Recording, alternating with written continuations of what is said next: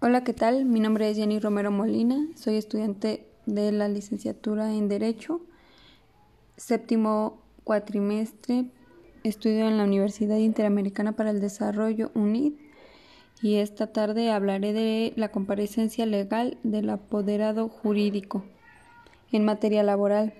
Y pues bueno, como bien sabemos, el fin de las juntas de conciliación y arbitraje es para poner fin a los conflictos de trabajo y en este tenor encontramos que se puede poner fin a dichas controversias por un medio de convenio entre ambas partes, el cual puede realizarse en cualquier momento del proceso. Así como también encontramos el laudo, que es la resolución de equidad que pronuncian los representantes de las juntas de conciliación y arbitraje cuando deciden sobre el fondo de un conflicto laboral.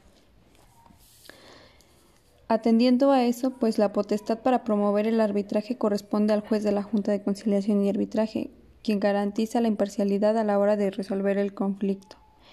Esta persona es quien escucha a las partes y podrá recabar documentación necesaria con el fin de dar un laudo justo para ambas partes. El artículo 689 nos dice que son partes del proceso del trabajo las personas físicas o morales que acrediten su interés jurídico en el proceso y ejerciten u opongan excepciones. También encontramos el artículo 692 que nos dice las partes podrán comparecer a juicio de forma directa o por un conducto de un apoderado legal autorizado.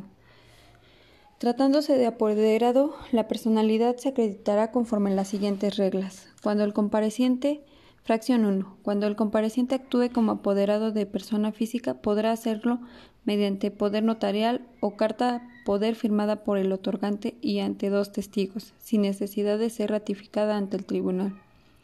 Fracción 2. Los abogados, patronos o asesores legales de las partes, sean o no apoderadas de estas, deberán acreditar ser abogados o licenciados en Derecho con cédula profesional o personas que cuenten con carta de pasante vigente expedida por la autoridad competente para ejercer dicha profesión. Solo se podrá autorizar a otras personas para oír y notificaciones y recibir documentos, pero éstas no podrán comparecer en las audiencias ni efectuar promoción alguna. Fracción 3. Cuando el comparecente actúe como apoderado de persona moral, podrá acreditar su personalidad mediante testimonio notarial o carta poder otorgada ante dos testigos previa comparación de quien le otorga el poder está legalmente autorizado para ello.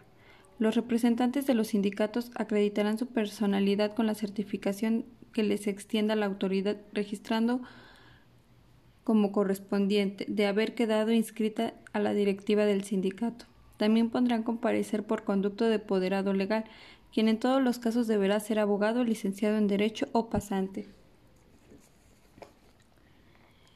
Encontramos también que el escrito inicial de demanda debe contener nombre de quien interpone, nombre de la persona física o moral demandada, domicilio de la empresa, domicilio de la persona actora, peticiones y descripción de las pruebas.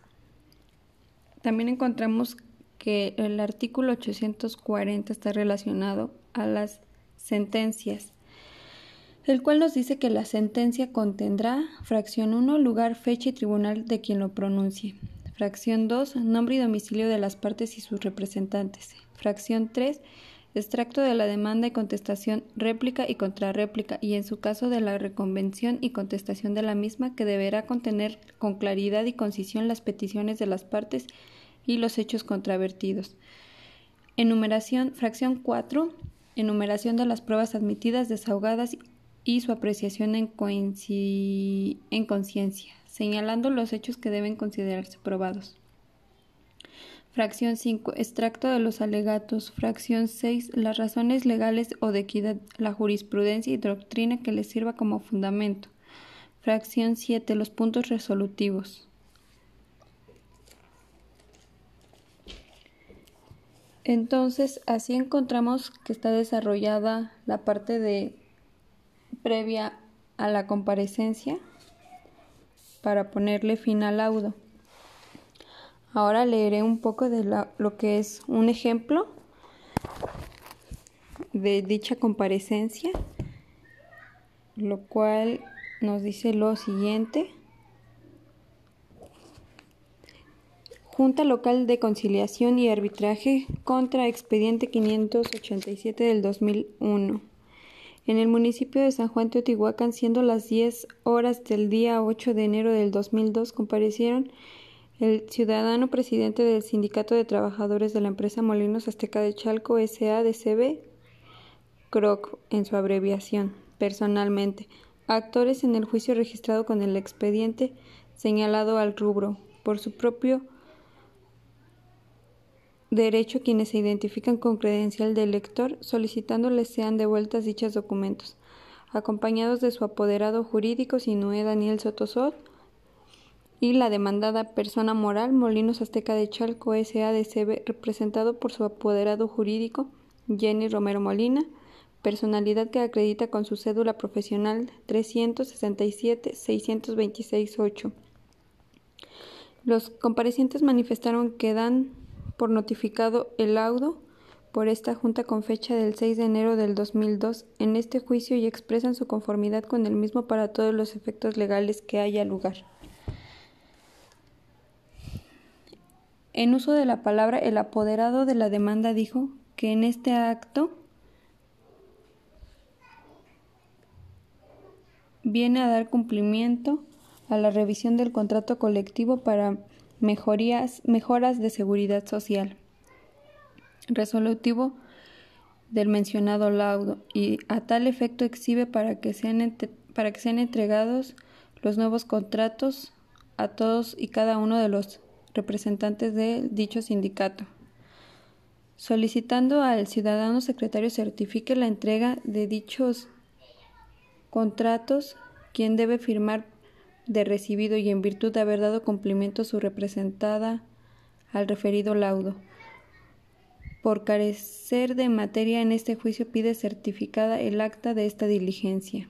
En uso de la palabra el actor manifiesta que recibe de conformidad 20 contratos de cada una de las personas interesadas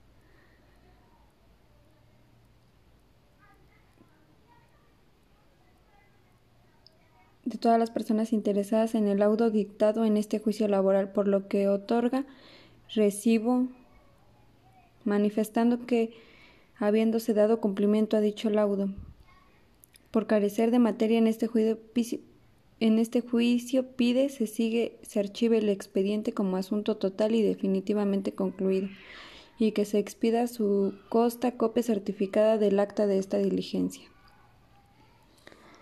Y bien, así terminamos con este tema. Espero les haya gustado.